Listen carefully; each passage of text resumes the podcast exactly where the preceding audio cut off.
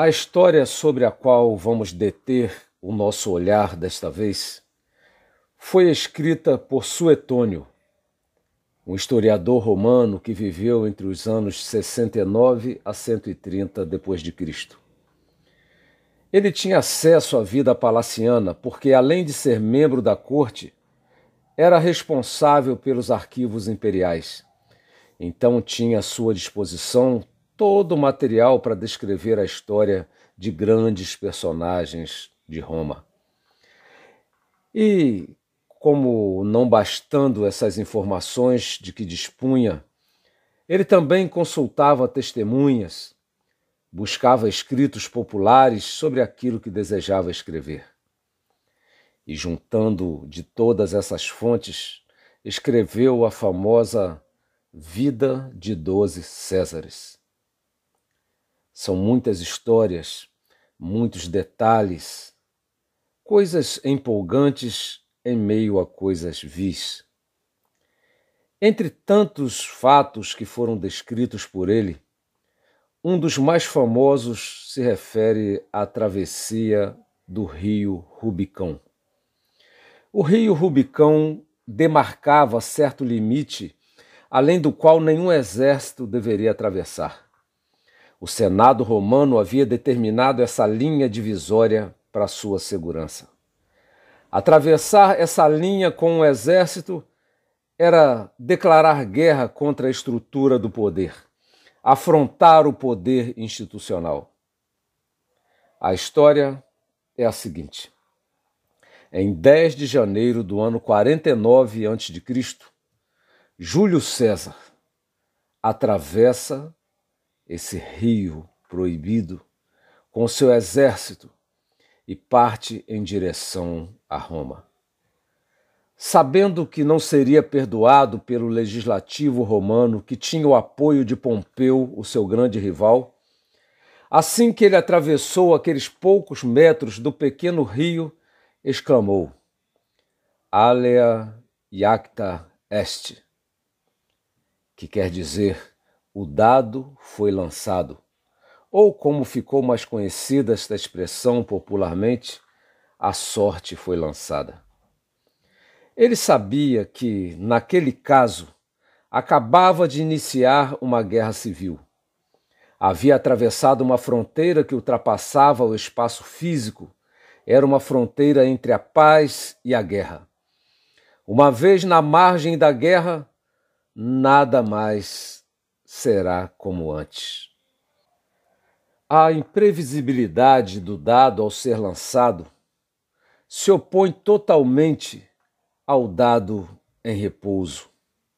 Quem inicia um conflito lança o dado, mas não controla seu movimento. Júlio César venceu a guerra contra Pompeu.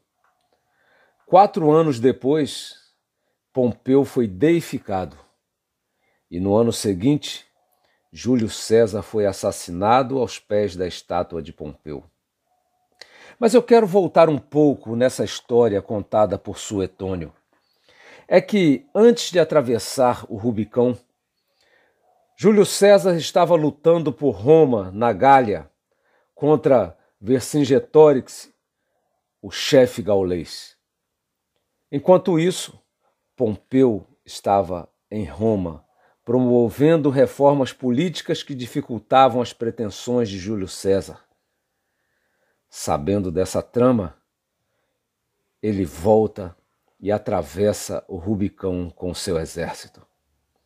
Assim, a razão provocada pergunta se Pompeu não haveria também lançado a sorte ao tramar contra Júlio César. Há muitos tipos de Rubicão muitos tipos de fronteiras, desde aquelas que separam jurisdições, competências, aquelas que separam nações, desde as que demarcam promessas, aquelas que definem convenções.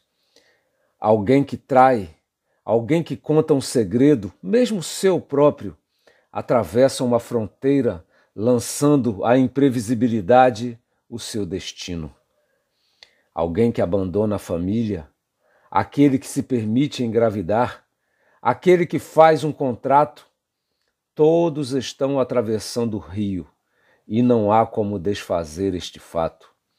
Atravessar o Rubicão é lançar a sorte, mas não controlar a sorte. Enquanto uns atravessam fronteiras com barulho, ao som do tropel, no brandir das armas, no ruído das lagartas dos tanques, outros rompem o Rubicão alterando textos de leis, assinando contratos ou fazendo alianças na calada da noite.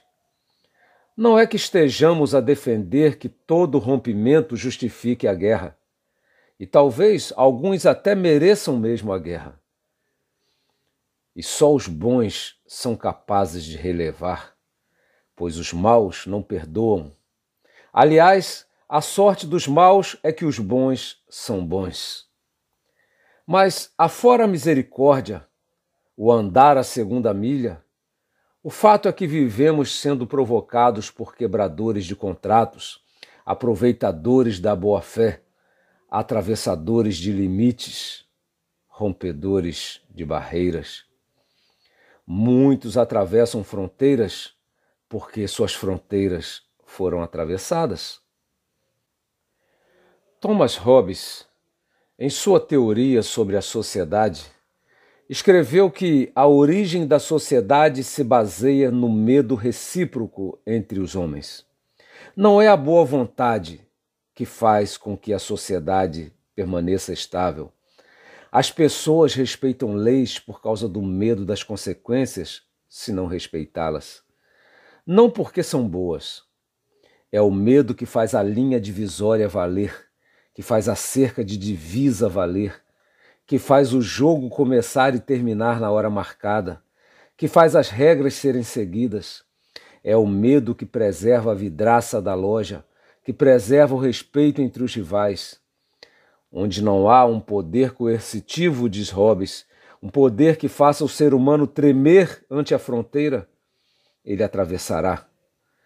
É o medo que faz um simples rio de fácil travessia se manter como limite por anos e anos. Mas se o medo é tão forte assim, capaz de fazer uma simples linha imaginária ser mais forte que muralhas, certo é que o respeito pode reforçá-la de ambos os lados.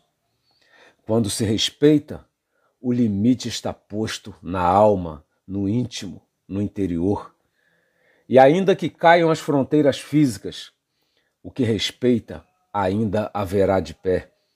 O que respeita, se não pode encobrir a nudez daquela que por infortúnio se expõe, então cobrirá seus olhos. O que respeita, se o outro lhe entregou mais que devia, cuidará em devolver.